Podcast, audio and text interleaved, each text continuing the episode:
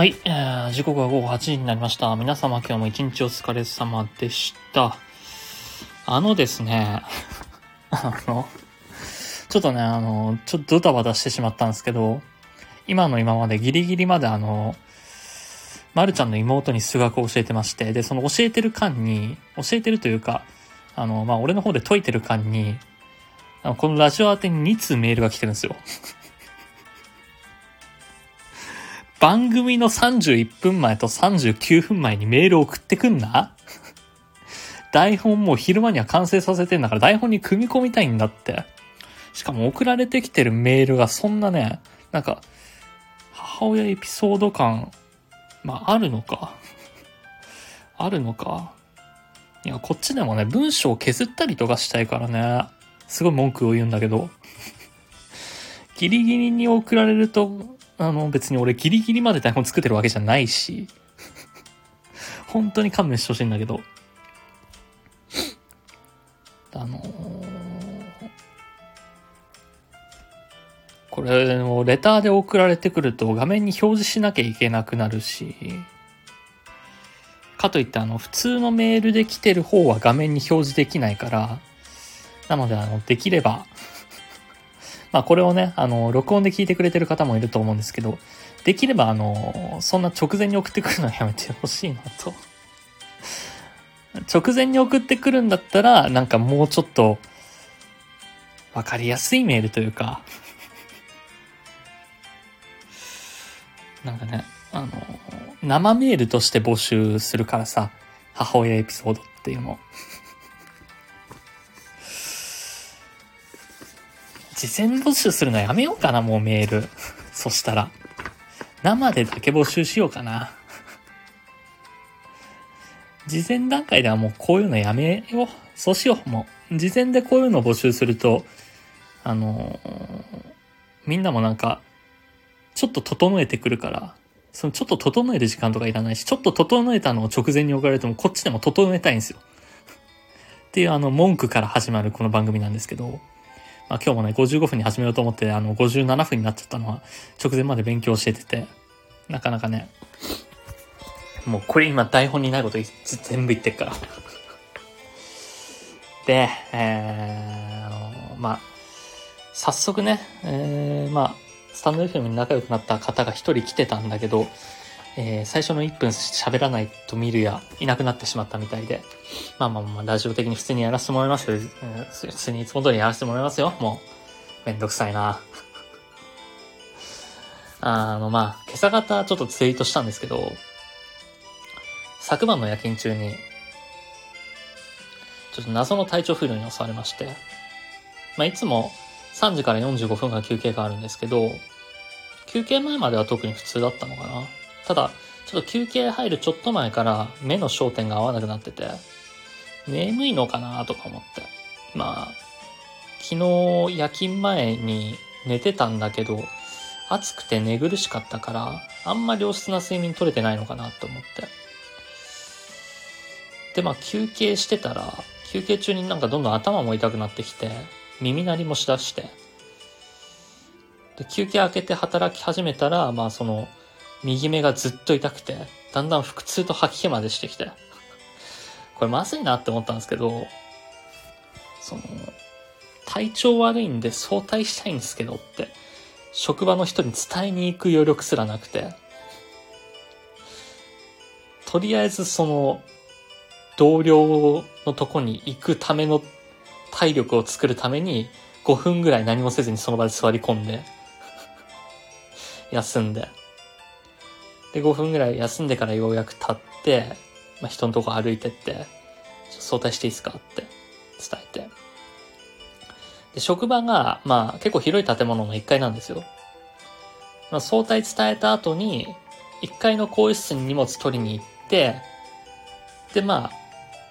ちょっと3階でタイムカードを切って、また帰るっていう工程になるんだけど、もう、荷物を取りに行った時点ですごい吐き気と、まあ、腹痛がしてたから、トイレ行こうと思って。で、いつも使ってるのは、そこから一番近いのは3、えーっと、いつも使ってるのは3階のトイレなのね。エレベーターで行けば3階のトイレ。なんだけど、エレベーターがすでに3階に止まってて、そのエレベーターを呼び出してる時間すら惜しいぐらい吐きたかったの。だから、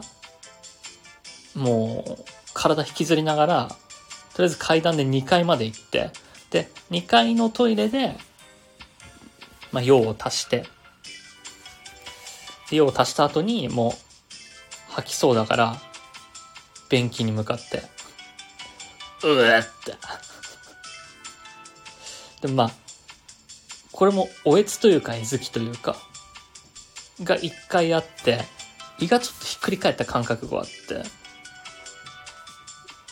ってなったらちょっと楽になって、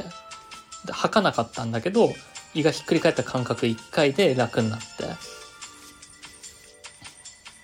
で、まあトイレからようやく出て、で、職場出て帰れる自信もなったから、なんか帰れる自信もそんなになかったから、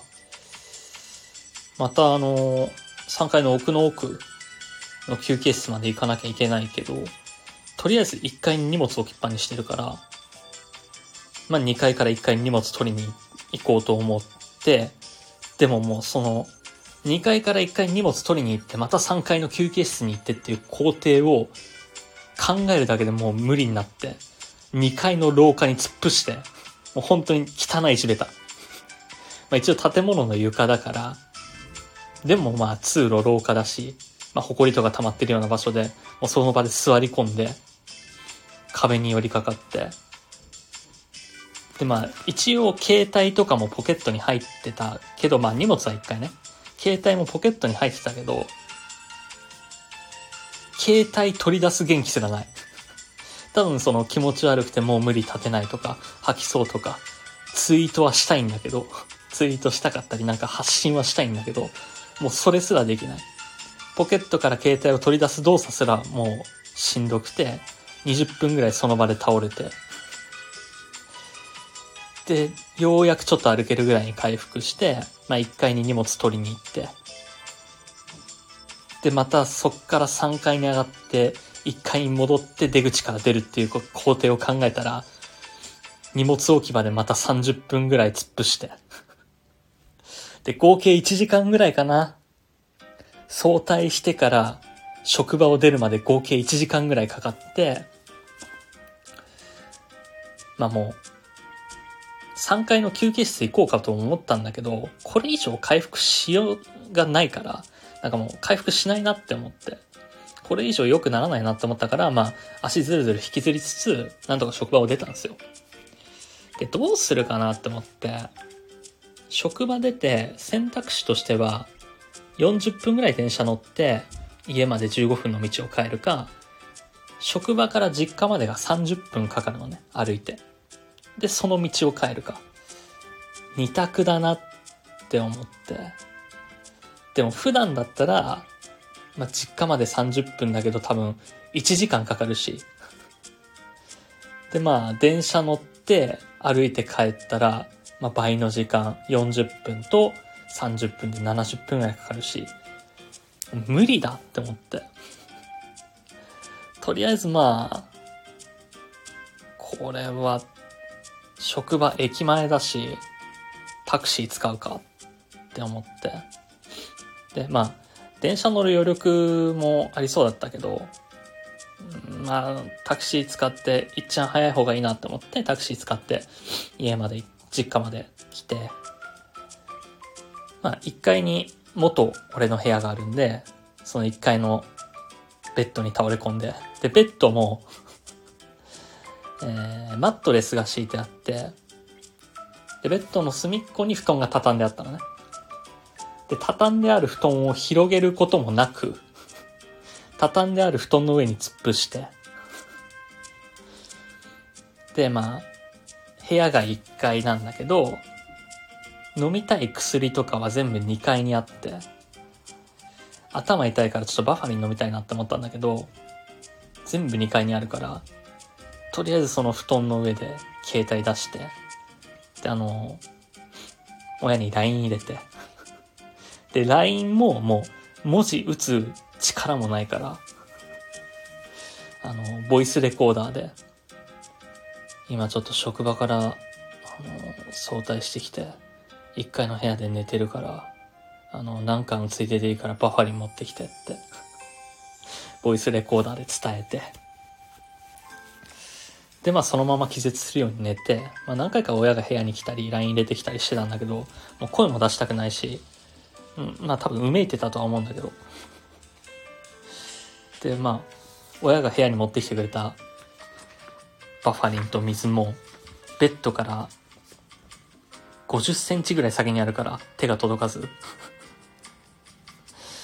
で、まあ、えっ、と、帰ってきたのが多分6時前ぐらい、5時半とかかな。5時半ぐらいで、9時半まで寝て、まあ、ようやく回復したんだけど、結局寝不足だったのかななんか4時間寝たらもう、ピンピンしてるってわけでもないけど、まあ普通にちょっとテンション低いぐらいで。でもまあその、5時半に早退してきて、寝て、9時半に起きて、で、まず一番最初に考えたのが、この体ずるずる引きずってきたエピソードのトークどうしようかなっていう感じだったから、まあ元気は元気だよね。心は元気です。まああの、先週からあの、知り合いのゆうくんが広島行くとか言ってたし、広島行きたい欲高まってるとか、まあ好きなラジオで香川のグルメエピソードの話を何回か聞いてたから、その香川のエピソードを、広島エピソードを聞いてましたっていうことにしたりとか、昨日ちょっと夜勤前にアワビかなんかの貝類を食べる夢を見てたから、あの、牡蠣を食べる夢を見たっていう嘘をついて、牡蠣を食べる夢を見たとか、広島の話を周りからやたら聞いてたとかいう嘘をついて、あまりの広島行きたさに、想像広島旅行、想像牡蠣あたり、想像ノロウイルスに感染したことにしたろうかなってもう、起きた時点で考えてたから。まあ、元気は元気です。なんで大丈夫です。ということでね、まあまあまあ、あれです、あれです。とりあえずね、あの、本日のテーマメール、えー一応、昨日が母の日だったんで、母親エピソード、何かあれば送ってもらおうかなと思います。ちょっと固定コメントにどうかな。準備が何もできてなくて、本当に申し訳ない。ギリギリまで高校生の勉強を教えてたからね。えー、お便り機能でどうぞと。はいはい。これ固定コメントにさせていただきます。えー、まあ、本当ならね、このオープニング前の時間帯に俺も母親エピソードなんか話そうかなって思ったんだけど、まあ、大して話すことないし、ちょっと今日急にね、体調不良の話が出てきたから、その話でもしようかなって思って、ですね。えー、まあテーマメール、ちょっと何の脈絡もないテーマ募集になってしまったんですけど、えー、メールの宛先は、サツスパート gmail.com もしくはスタンド FM のレター機能でお願いいたします。まあね、えーそういうことで、えーオープニングやっていきたいんですけど、やっぱりあれですね、あのースタンド FM で仲良くなった方もコメント拾ってもらえないとみんないなくなってしまうみたいで。嫌なこと言うけど今。今すごく嫌なこと言うけど。あとあの、えっとね、多分レター機能で、あの番組の30分前、40分前ぐらいにレターを送ってきてる人がいたんですけど、あの、そんな時間に送られても目通す時間ないから。こっちとら台本夕方に完成しとんねんっていうね。もうちょっと早めに送ってきてほしいですね。なんでちょっと来週から、テーマメール事前募集とかやめとくわ。なんか、うん、この、エピソード喋って、そのエピソードにまつわる話を、あの、生メールで募集するんで、やっぱ生の方がみんな焦って書くでしょ？そうした方がやりやすいかな、こちらとしても。最初からテーマメールとして読み上げやすいし、ちょっとなんか、うん。今、絶妙にさばきづらいメールが来てるから、ちょっと勘弁してほしいなということでやっていこうと思います。えー、文句しか言わねえ。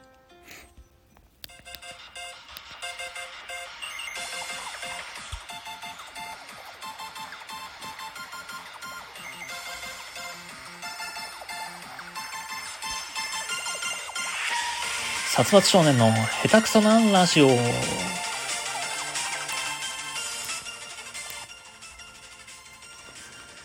改めまして、殺伐はパーソナリティの殺伐少年です。この番組は毎週月曜20時より、ラジオ的な技術も知識も何にもない下手くそな僕殺伐少年が最近あった出来事を語ったり、いろんなコーナーを交えて笑い合っていこうじゃないかというラジオ番組になっております。いつも通りコメントもあんまり拾わないんで、垂れ流してもらって、皆様の、皆様のお耳を1時間ほど拝借してもらえたらなと思います。えー、まあまあまあ、あのね、コメント読まないとは言ったものの、誰で全く、まあ、あの、誰か分かってるから、改めて来てからは言ったんだけど、冒頭にも一回言ったんですけどね。まあ、改めてその当人が来たっぽかったんで、ちょっと言わせていただきました。えー、っとですね、あそんなわけで、先週あった出来事の振り返りとかしていこうかなって思ったんですけど、まあ、そんなにね、大きなトピックはなかったんですけど、まああれか、普通歌紹介していこうかな。この、だからね、送られてきたメールが、テーマメールなのか、普通歌なのか、すごい非常にわかりづらいから、普通歌は普通歌でね、紹介するコーナーがあるんで、まあ、もうちょっとわかりやすく書いてほしいですね、っていうのはあります。あの、先週みたいなことになるので、先週はどうせこれテーマメールでしょって思ってたら、それが意外と普通歌だったっていう事態があったんで、わかりやすく書いてほしいですし、あとあの、メールアドレスの方に送られてくるメールは、こっちの、えスタンド FM の方に表示ができないから、結局全部画面表示しないんですよ。レターを送られてきても画面表示せずに読み上げるんで、削ったりとかもしたいからね、来たメール。なんで、まあこんなうだうだ言ってる暇があったらね、っていう話ではあるんだけど、普通、普通たが来てるんで紹介します。えーラジオネーム、昆布茶ってお茶というか汁だよねさんからいただきました。うちの母はレンジで物を温めてという時に、これレンジでチンコしといてと言います。私の住んでる地方の方言で熱いことをチンチンというのですが、それも含めると、これをレンジでチンコしてチンチンにしといてとなります。ちなみに冷凍食品ばかりのお弁当はチンチン弁当と呼んでいます。最近この言い方が私にも移ってきて困っています。殺伐さん何とかしてください。何とかしてくださいは無理でしょ。まあだからね、あのーこういう事前に台本に組み込んでおけば、まあこういうメール来てたな。で、これに対するアンサーもちょっと考えとこうみたいになるから、あのー生メールだったらみんなエピソードしか送ってこないじゃん。生メールはみんなエピソードしか送ってこないのよ。だけど、こういうエピソードを送ってくださいっていうのを事前メールにしておくと、殺伐さんこれはどうですか？っていうのをね、あのー小賢しくも書いてくるのよ、みんな。そんな急な振りされても俺はできませんよっていう。あのーこっちとしてはこのエピソードメールは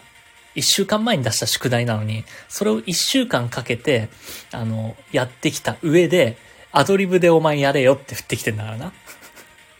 わかってる？俺は一週間かけてやってきていいよっていうメールを出し、あの、テーマを出してるのに、一週間締め切りギリギリで出した挙句、じゃあお前10秒でこれ答えろ、3、2、1入って、3秒で答えろって言ってんだから。そんなことできるかっていうの。はいはいはいはい。えー、でなんだっけ？文句しか言ってない、ここまで。えーっと、まあまあまあ、チンチンの話か。チンチンの話。いいんじゃない？あの、チンチン好きになればいいんじゃないですかね。何がアンサー用意しとくだよ。台本に組み込んだらアンサー用意しとくって言って俺何も考えてねえじゃん、これに対するアンサー。まあ、方言はあるからね。でもまあ、住んでる場所、住んでる周りの人とかによって方言って影響されていくから、まあ、大人になって、まあ、その地方を抜けて、東京とか出てくればいいんじゃないですかね。あの、まあ、これ、今ね、コメント、本当はコメント読みたくないんだけど、コメント読みたくないからコメント書いてほしくないんだけど、わがままかよ。あ、ごめん、おなら出た。あの、イントネーション間違ってるの分かってわざとチンチンって呼んでますね、これは。いや、そう読んでほしいのかなって思って。なんで、チンチン好きになればいいんじゃないかと思います。ということで、えー、普通オタ以上かな。一応ね、なんか、ああ、じゃあ、これも普通オタとして読むかも。いや、ダメだな。えー、っとね、これはね、これは普通歌としては読まない。これはもうあの、母親のエピソードメールとして読ませていただきましょう。エピソードメールとして読むから俺に対する振りは全部答えないでおこうかな。まあまあ、えっ、と、エピソード募集は、えー、引き続きしておくので、もしね、よろしかったら、エピソードの方何かあれば送っていただきたいと思います。なんですけど、あのー、僕ってこの、あ、まあ、あの、全然違う話になりますよ、ここから。僕ってこの殺伐少年って名前を使い出して、もう2年半近く経つんですけど、結構ね、いろいろ言われるんですよ。名前の割に年いってるじゃんって。もう30ですしね。まあその、この名前の由来自体は、そもそも好きなアーティストから来てるから、少年って名前に意味はないんですよ。なんで別に、少年って言ったのに30歳なのって言われても、まあまあ、偽ってるつもりはないから最初から。でもまあ声は若々しく聞こえるみたいだし、外見も別に老けてるわけではないから、少年ってほどじゃないけど若く見られることも多くて。で、それでいて、配信の時は、まあ仕方がなくね、一人で喋るしかないけど、実際に人と会うと、まあ30歳、年相応の落ち着きは持ち合わせてるんで、まあちょっとあの、自分でも、周りから自分が大人に見えてるのか子供に見えてるのかってよくわかってないんですよ。意外と大人っぽいって言われることもあれば、意外と子供っぽいって言われることもあるから、まあその時々によって、ね、自分のテンション感とかも違うから、どう見えてるのかなってまあ昔から思ってはいたんだけど、今回ね、ちょっとその、大人なのか子供なのかっていう境界線で右往左往したっていう話をしたいんだけど、まあまあまあ、えー、先日ですね、あのー、通勤定期の期限が迫ってたんで、継続で買ったんですよ。で、まあ、それで気づいたんですけど、定期を継続で買うっていうことは、あ、もう実家出て一人暮らし始めてから半年経ったんだなっていうことに気づいて、6ヶ月の定期買ったから。まあまあまあまあ、一人暮らし始めるのは30、まあ29っていうんでかなり遅くなったから、29歳まで実家を出なかったっていうのは、幼稚でなかなか独り立ちできなかったかなとは思うんだけど、そういう意味では幼稚だったかな。まあ、子供っぽいのかなとか思ったりして。で、まあ意外と一人暮らし始めても、生活自体はそんなに変わった気はしないんですよ。別にまあ、なんか適当に飯を作って食べたりとか、外食したりとか。そういう意味ではなんか、一人暮らし始めて大人になったっていう感じもしなくて。で、まあ、あの、昨日は母の日だったんで、あのお袋への感謝を届けるために、あの住んでる近所の有名洋菓子店で、母の日用の焼き菓子セットを買って、実家に行ったんですよ。まあ今日も実家には来てるんですけど。でまあそういう、なんだろうな、母の日の日とかにそういうことができるようになったのは大人なのかななんて思いつつ、まあその実家に帰る途中でお腹空いてたんで、ちょっと、ラーメン屋2軒はしごしようかなって思って。まあ何軒かしようかな。2軒ぐらいでいいかなって思って。で、1軒目で行こうと思ったお店が、千葉県船橋市でご当地ラーメンとして売り出してるソースラーメン食べたんですよ。でもまああの、知ってる人は知ってると思うんですけど、最近結構やたらソースラーメンを食べる機会が多くて、まあまあまあ、そう、というのもまあ、ソースラーメンをいろいろ食べ漁ってるんです。いろんなお店のソースラーメンを。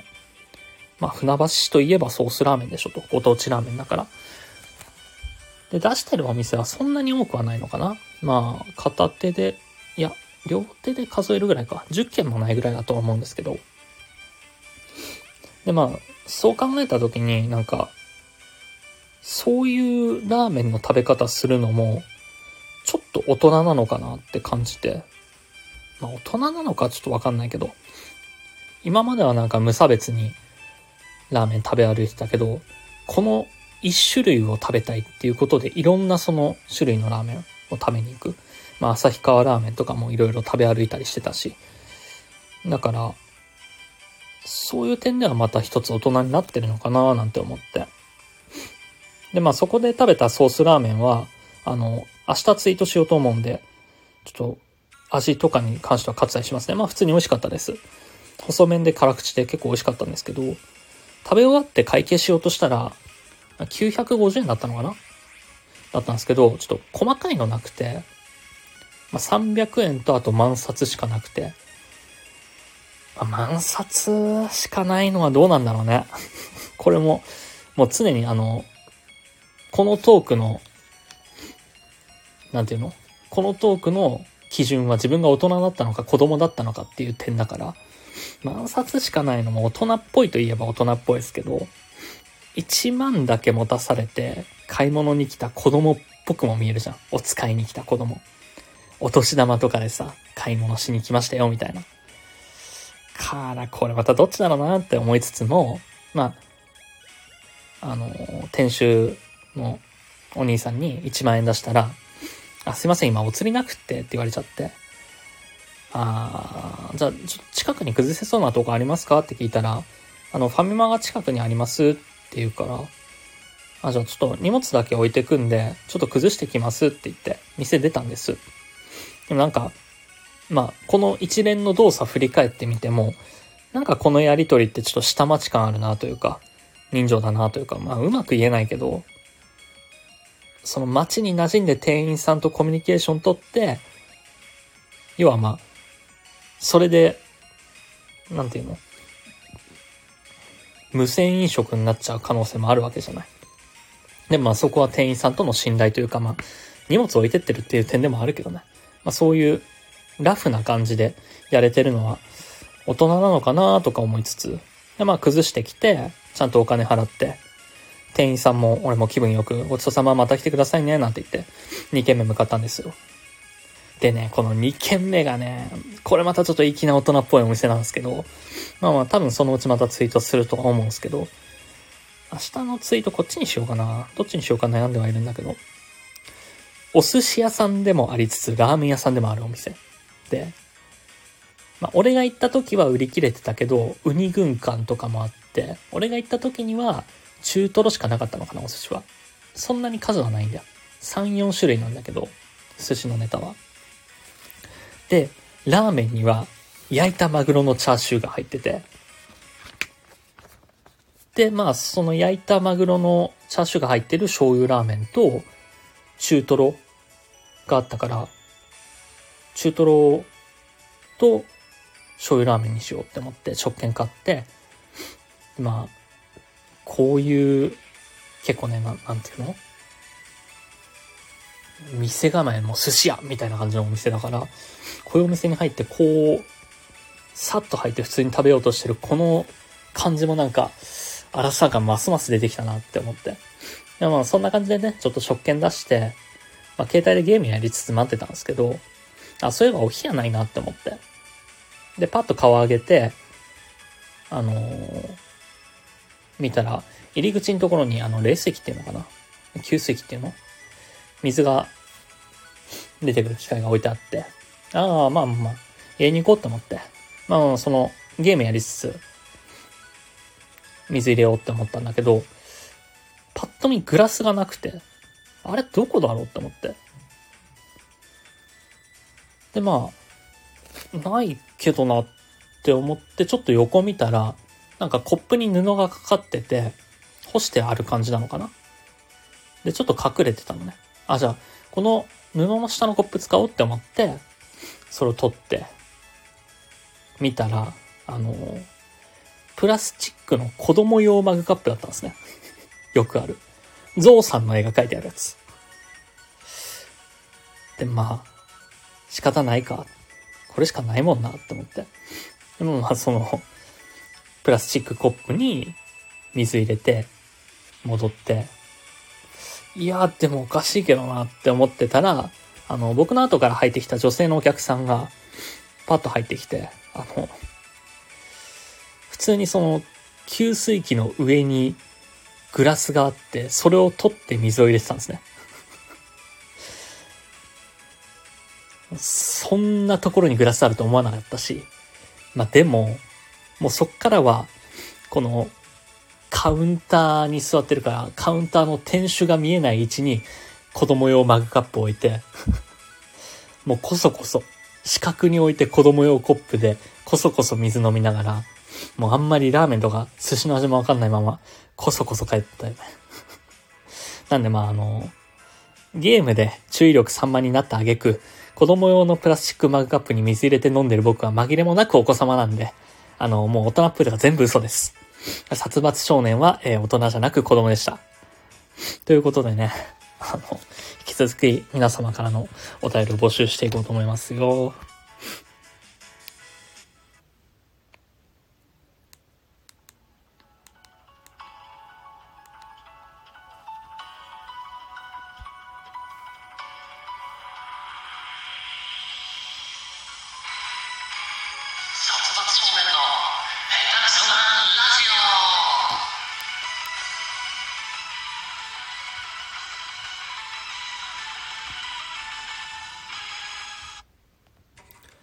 続いてはこちらのコーナー。安郎。えー、4つの大喜利の回答の中から、滑ることに定評のある僕の友人の安尾くんの大喜利回答を見つけ出すコーナー。えー、今回はですね、あの、安尾の滑った回答と、僕の滑った回答をまず最初に一つずつ公開してまいきます。で、その後、あの、回答を4つ出すんで、どれが安尾の回答かっていうのを当てていただきます。えー、でですね、あの、とりあえず今回の大喜利のお題はこちらですね。えっ、ー、と、丸さんより前回いただきました。母の日にお母さんの前で最悪の失敗をしてしまった。何をした？こちらですね。まずは、えっ、ー、と、安尾くんの滑り回答から。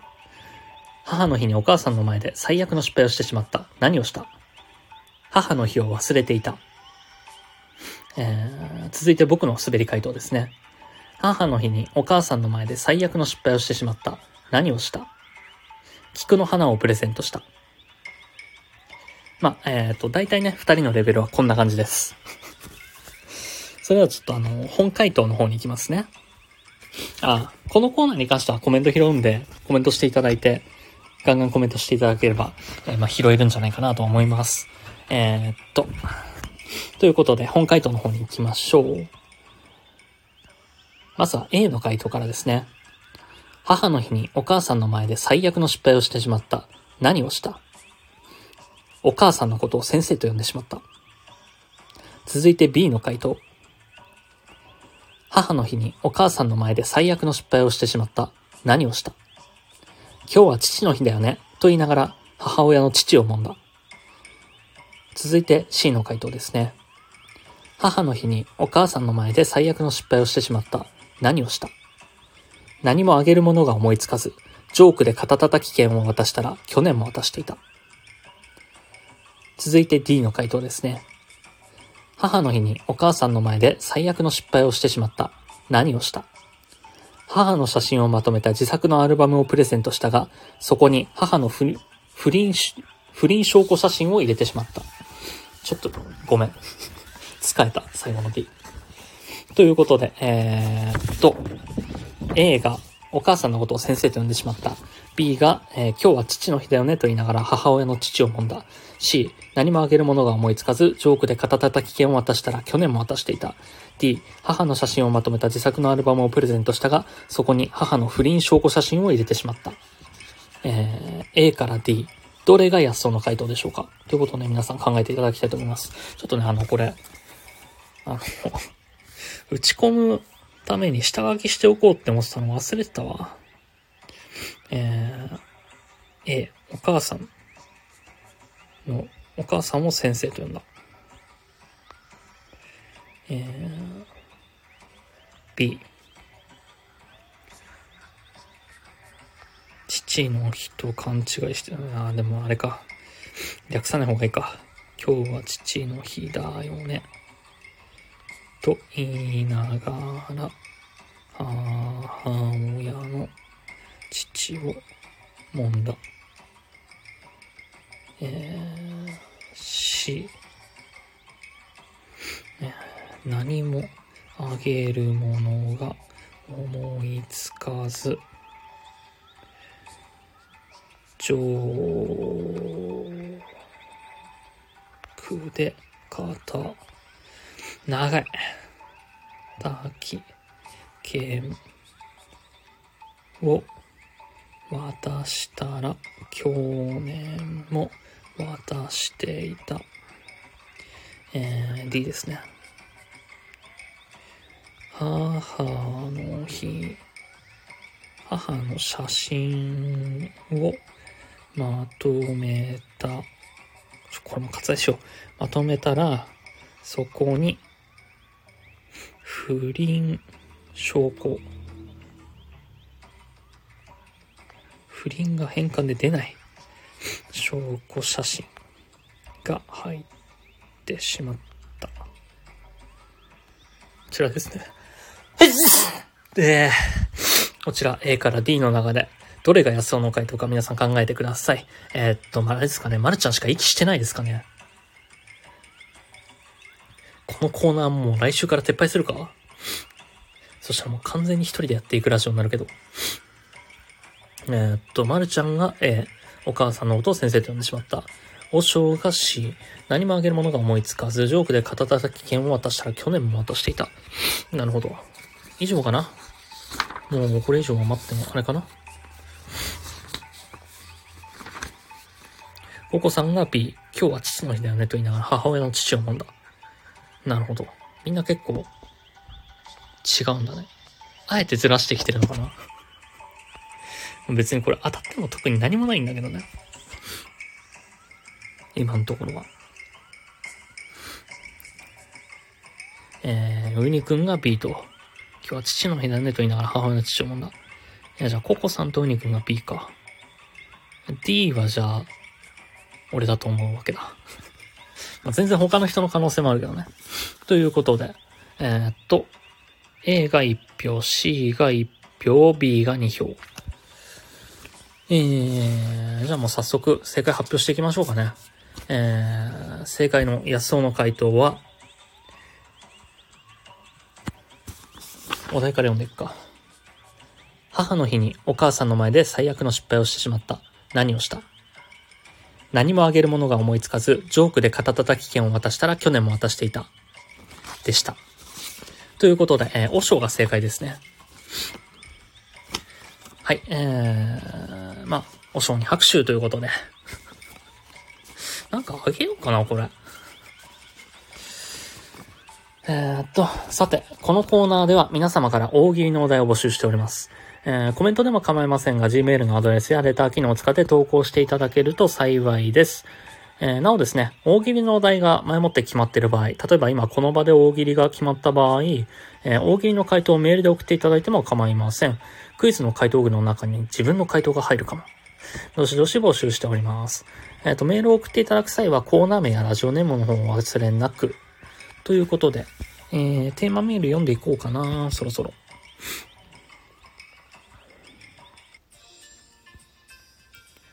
はい。ということで、テーマメール読んでいこうと思います。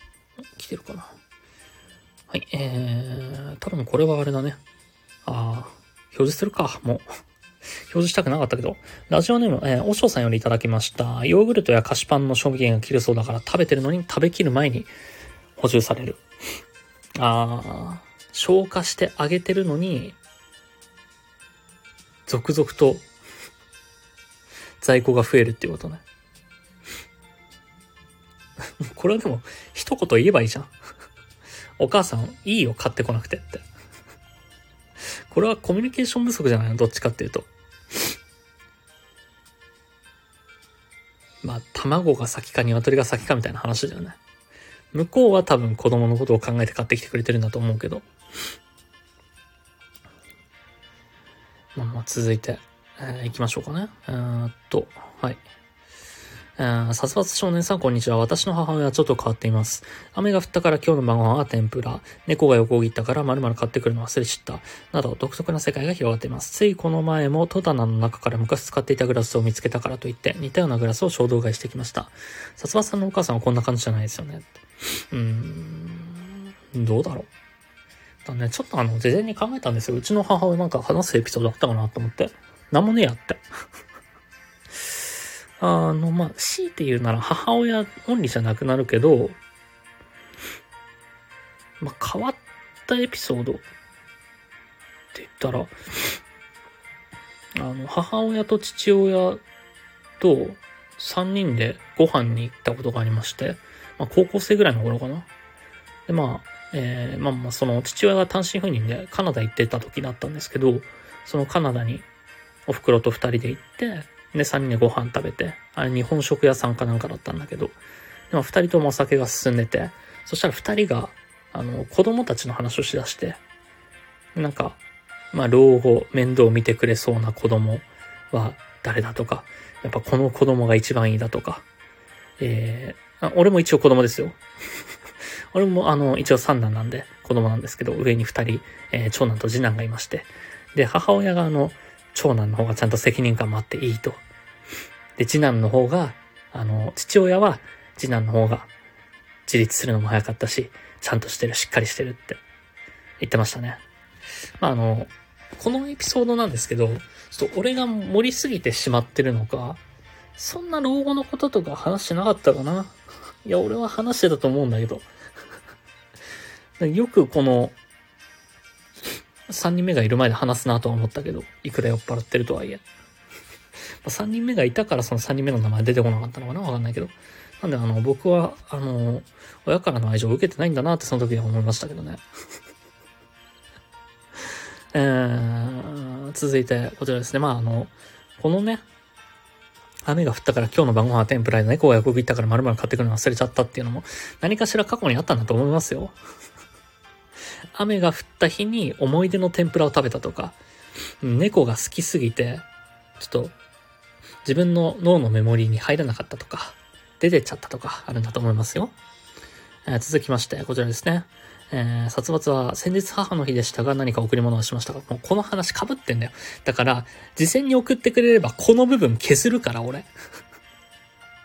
贈り物した話なんでもさっきしてるんだから。はい、えー、今年は何もできずちょっと反省してます。うちの母は何を考えてるかわからない人ですが、子離れができてないなと思うことが多々あります。というのも毎朝私の部屋に来ては生存確認のようなことをします。特に用はないのに部屋に来たりもします。思えば中高時代、えー、深夜に抜け出して外でやんちゃをしてた時期もあるので、たまに家に帰っただけでも必要以上に話しかけてきます。どうやってこんなものなのでしょうか。まあね、これあの、結構あると思うんですけど、あの、まあ、僕も実家出るまでは、まあ、周りからやいのやいの言われてたんですけど、母の妹、まあ、おばさんですね。僕からしたらおばさんに当たる方が、えー、まあ、息子が子ば、息子が親離れできないと、おばさんが言ってたんですけど、おばさんの、えっ、ー、と、娘と息子、まあ、僕に当たるいとこですね。いとこの意見としては、母親が子離れできてないって言ってたんですよ。なんで子供から見たら親が子離れできてないと思うし、大人目線で見たら子供が親離れできてないと思うんですけど、まあ、僕からしたらね、え、この方が親離れできてないんじゃないかなとは思います。何も知らずに勝手に言うけど。まあね、なんか、離れてみればわかるんじゃないかなとは思うよ。なんか、わかんないけどね。まあ、その記念日ぐらいはなんかした方がいいんじゃない？せめて。とは思います。えー、続きまして、こちらですね。ラジオネーム、メロちゃんかわいいさんからいただきました。私の母は私が学生の頃は専業主婦でした。周りの子は共働きの子も結構いて、自由時間も多いみたいで羨ましかった記憶があります。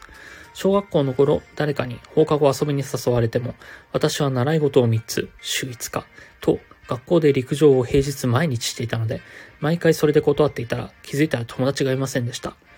親が仕事を始めたら送り迎えもしてもらえなくなって習い事がやめられると当時は思っていましたが、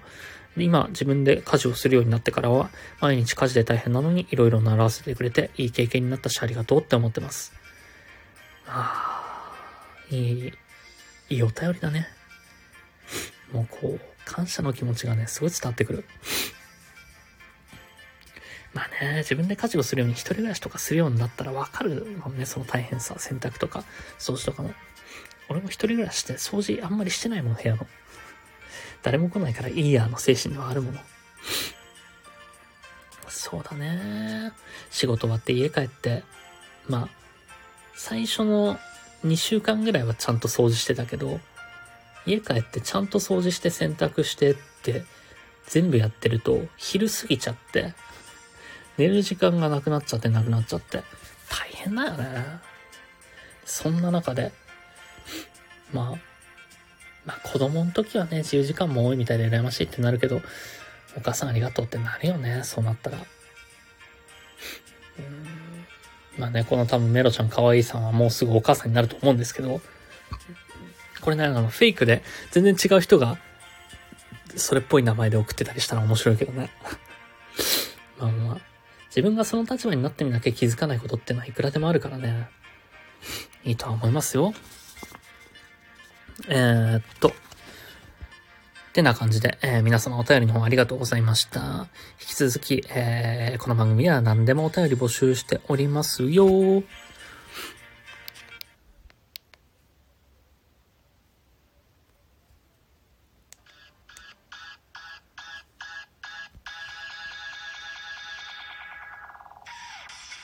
番組ではリスナーの皆様からのお便りをお待ちしております各コーナー宛てのメールはもちろん番組への感想や要望日常であった何気ないこと何でも構いません。Twitter で「シャープサツラジ」でつぶやいていただくかサツスプ at gmail.com satsusp at gmail.com までメールでお願いいたします。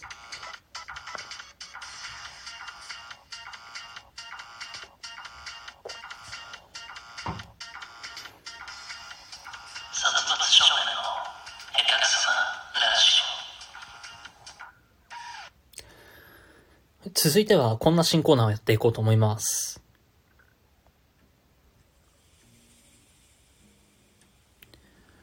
供養メールのコーナー。えー、数年前、アニラジの片隅の第一線で、メール職人とは、メール職人として幅を利かせていた僕。えー、そんな僕がですね、過去自分が採用されなかったメールや黒歴史メールを読み上げるコーナーとなっております。まあね、あの、前世紀は殺伐少年名義ではないですが、いろんなラジオのいろんなコーナーに、毎日5通、毎日5通ですよ。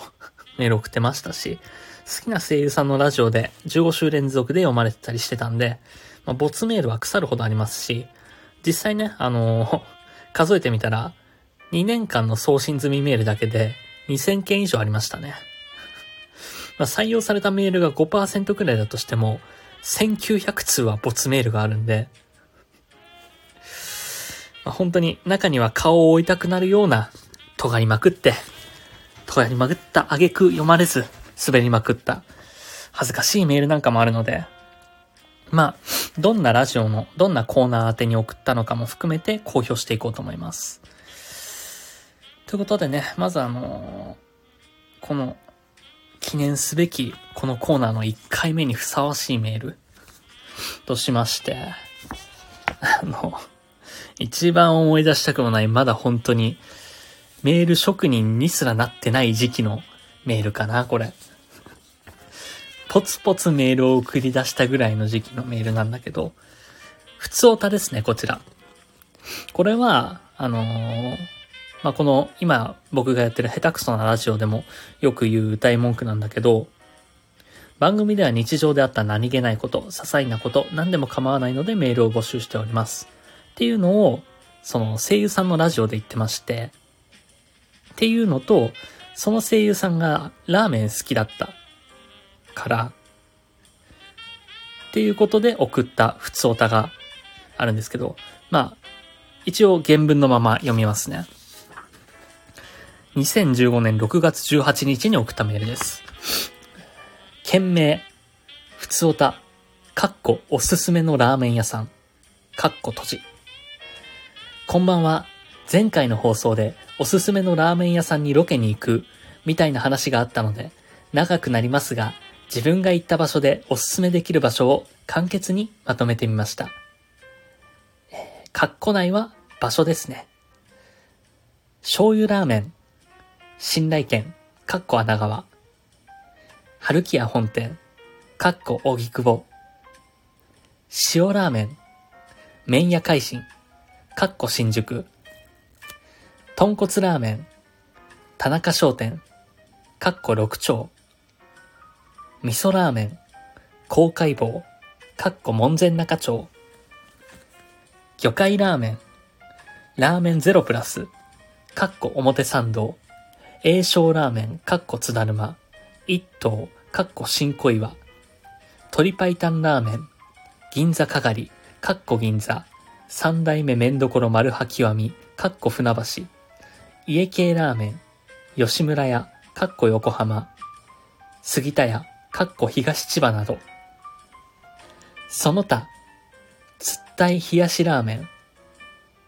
麺ダイニングトトコ、かっこ神保町、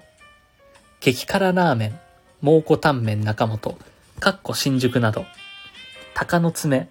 かっこ行徳、スープカレーラーメン、万力、かっこ西葛西、色付き、赤色、水色、青色、紫色、黄色ラーメン、もしくはアイスクリーラーメン、アイスクリームラーメン、菊屋、かっこ北千住、ウニラーメン、五の神水産、かっこ淡路町、アリランラーメン、ラーメン八兵衛、かっこ長南町。よろしければぜひぜひ参考にしてください。それでは、これは痛々しいですね。あの、本当に、普通おたでおこがましくも、このラーメン屋おすすめですよっていうのをつらつらつらつら述べてるもうこれ怪文書だよね。まあ、本当に、だって2015年、多分あの、メール職人として幅を利かせてたのは2016年から2010な、2016、17、18かな ?3 年間かな ?17、18か。だからあの、本当にまだメール職人として戦い出す前だよね。そうね、これまあ毎週できるだけの豊富な黒歴黒歴史あるんですけど、まあ恥ずかしいですよね。まあまあまあ、あの、もし皆さんが、まあラジオに、生産のラジオとか、まあ、オールナイトニッポンとかね、なんか、地上波のラジオとかにメールを送ることがあれば、参考にしてください。まあ、もしくは、あの、ラジオで読まれる秘訣とか、質問とかあっても、僕がお答えできる範囲であれば受け付けますよ、ということで。まあ、一応ね、このコーナー宛てのメールは、件名、供養でお願いします。続いてこちらのコーナー行きましょう。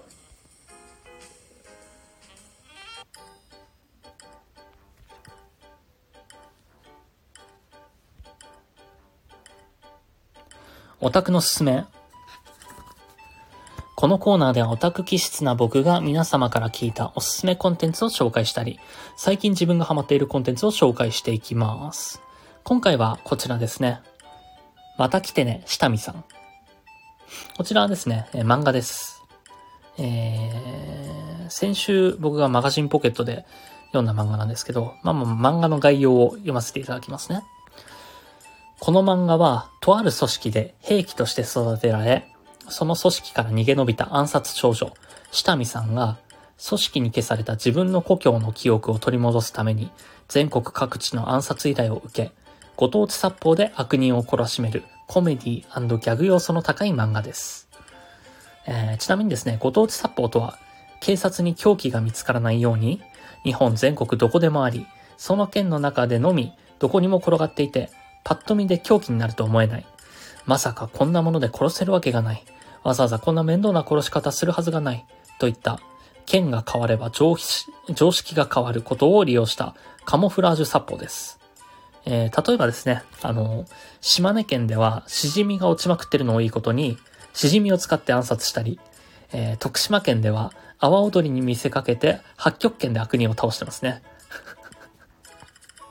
で、この漫画は、えっ、ー、と、2巻完結でして、ちょうど先月終わってしまったみたいで、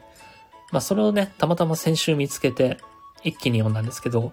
2巻完結なんで、10話しかないです。まあコメディ漫画でありながらも、ご当地特有の風習や特産品なんかが、えー、事細かに書かれていて、キャラクターの設定や感情の繊細なね、描写なんかも素晴らしいのでおすすめです。単行本ももうすでに2巻とも発売してるそうですし、マガポケの方でも、まあ、ちょっとお高いけど、読めるので、ぜひ読んでみてください。えー、こんなところかな、今回は。結構マガボケの漫画を紹介することが多くなっちゃってるけどね。まあ随時、面白いのがあったら紹介していこうかな。あー、でもそれで言ったら今回ちょっと書いてくるの忘れたけど、今ね、えー、っと、漫画1の方で未来日記が、えー、っと、5月14日まで読めるんで、それもおすすめかな昔アニメ化した頃に僕がハマってた漫画ですね。えー、サバイバルゲームの漫画でして、自分の書いてる日記が未来まで見えるようになって、で、主人公ユキテル君は自分の身の回りのことを日記に書いてたのね。例えば目の前のグラスの水滴が落ちたみたいな。そんな細かいことは書いてないか。部屋のドアが開いたとか。そういうのを書いてあるから、それが未来予知として書かれる未来日記っていう漫画なんかもおすすめですよということで、えー、このコーナーではですね、リスナーの皆様からメールを募集しております。漫画に限らず好きなアーティストや楽曲、ゲームや番組など多岐にわたって送っていただいて構いません。宛先はですね、サツプアット gmail.com、satsusp あと gmail.com、もしくはツイッターでシャープサツラージ、もしくはスタンド FM のレター機能でお送りください。えー、オタクのすすめなんで、件名はオタクでお願いします。ラジオネームの方もお忘れなく。以上、オタクのすすめでした。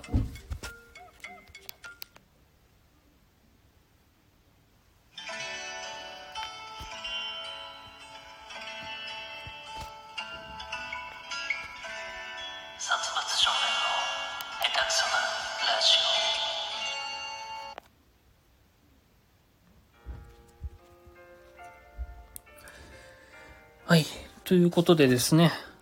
番組では皆様からのお便りをお待ちしております。各コーナー宛てのメールはもちろん番組への要望や日常の何気ないこと何でも構いません。ツイッターでハッシュタグ、シャープサツラジでつぶやいていただくか、サツスプ at gmail.com、satsusp at gmail.com までメールで送っていただくか、スタンド FM のレター機能をご利用ください。えー、ラジオネームとコーナー名を忘れなく。ということでですね、まあ今回結構いろいろ話したかな。いろいろ話さなきゃいけないからって思って巻きでやったら、あの、1時間以内に終わっちゃったね。大体、でも大体1時間なのかな。まああの、台本の文字数とかね、あんまり考えずに作ってるから、1時間オーバーしてもいいかなっていうことで毎回やってて、時間は設けたくないなって思ってて。1時間ですって言ってやっちゃうと、あぶれた時に困るし、このパツッと切れないから、なんでまあまあまあ、だいたい1時間前後っていうことでやってはいるんだけど。まあそんなこんなでね、まあ今日の体調不良も無事治ったのかな？治ったのか治ってないのかわからないけど。うん、本当になんか3時間の睡眠で治っていいのかっていうぐらい崩してたから、ぐずぐずになってたから、まあ、治ったんだと思うけど。まあ、心は元気ですよ、変わらず。特にね、何も不自由してないし。本当に謎でしたね、あの体調不良は。なんであんな崩したんだろう。右目が痛くて頭が痛くて、ゲロ吐きそうになって、お腹痛くて。それが嘘みたいに3時間寝たら普通になってたから、夢だったのかな？まあわかんないけど。まああとは、まあ母の日のエピソードとかね、まあ来週の大喜利のお題とかも募集してるんで、よければメールの方でお願いしますね。まあなかったら俺が自分で考えちゃうけど。そんな感じかな？あと何かあったっけ？殺伐少年は子供ですっていうことぐらいか。特にね、振り返り、振り返りって書いてあるけど、話すこともないんだよね。えー、まあ5月病ではないと思うよ。実際のところ。5月病ってだって気分が落ちるやつじゃん。あの、肉体に出てたんだから。まああのー、うん、あれだと思うよ。熱中症とか、その暑くて昼間寝苦しくて寝れなかったから睡眠不足だと思うけどね。まあ、明日からも元気に仕事していこうとは思います。首から上の痛みは病院行った方がいいです。まあ、なんだろう。うん、でも治ったからいいかな。その、うん、なんだろう。わかんない。いや、もう本当に、治、こんな治っていいのっていうぐらい治ってるから。わかんないわ。本当に痛かったの本当に吐きそうだったのかな実際に吐いてないしな。まあ、わかんないです。まあまあ、元気は元気なんで、え